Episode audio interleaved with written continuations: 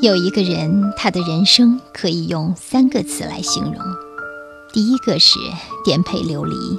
十二岁的时候失学当学徒，学过不少手艺，但是他对哪个行业都不感兴趣。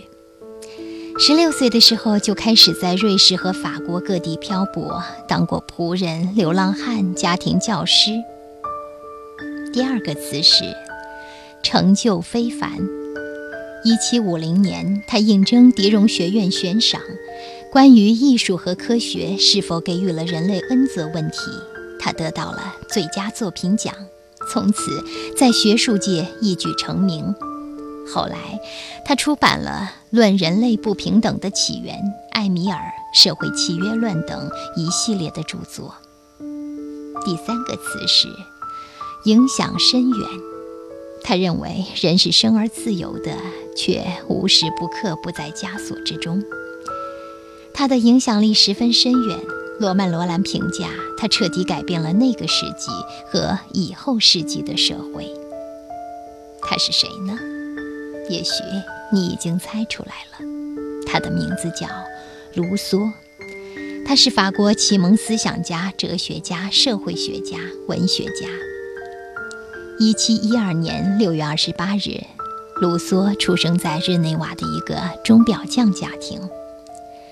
他的出生是以母亲的去世为代价，以至于每次和父亲提起母亲，父子两人都要大哭一场。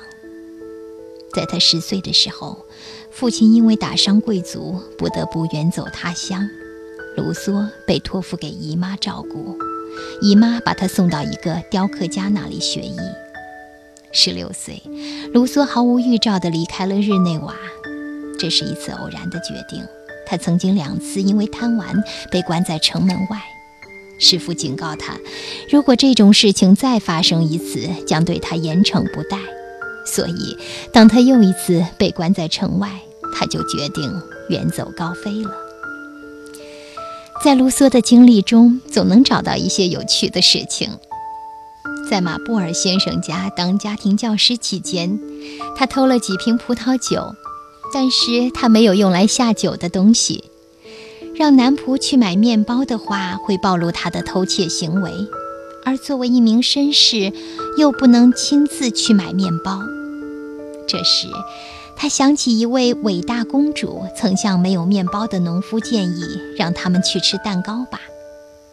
就把这句话他套在自己身上，亲自去糕点铺买来一个蛋糕，回到住处，一边读书，一边品味着葡萄酒，其乐无穷。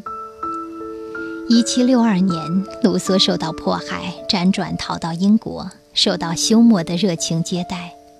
可是不久，他竟然怀疑休谟也参与了迫害他的阴谋。他断绝了和休谟的友情，并且逃回法国。人们怀疑他已经患上了严重的迫害妄想症。休谟曾经这样描述过卢梭：“他太敏感了，经不起一点点的伤害。我简直没有办法说明。他就像是一个不仅衣服被扒光，连皮都被扒光的人。”任何粗暴或者不小心的举动都会让他跳起来。卢梭死后被葬在一个非常浪漫的湖中小岛——圣皮埃尔岛，字面意思是杨树。这个岛因为长满杨树而得名。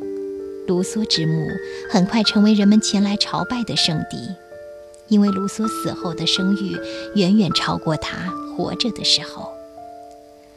卢梭从前一直蔑视的王公贵族，很快从巴黎到这里来向他表示尊敬，其中就包括玛丽·安托尼特王后。当然，他不是来纪念鼓吹革命和宣扬平等的预言家，而是来纪念多愁善感、才华横溢的作家。19世纪最著名的浪漫主义诗人拜伦曾经写诗赞美卢梭。他的爱是激情的本质，就像树，由于闪电的袭击，燃烧出熊熊的火焰。他激情迸发，因为在他看来，这就是爱。在他身上，洋溢着丰富的思想，就像他激昂的文字一样。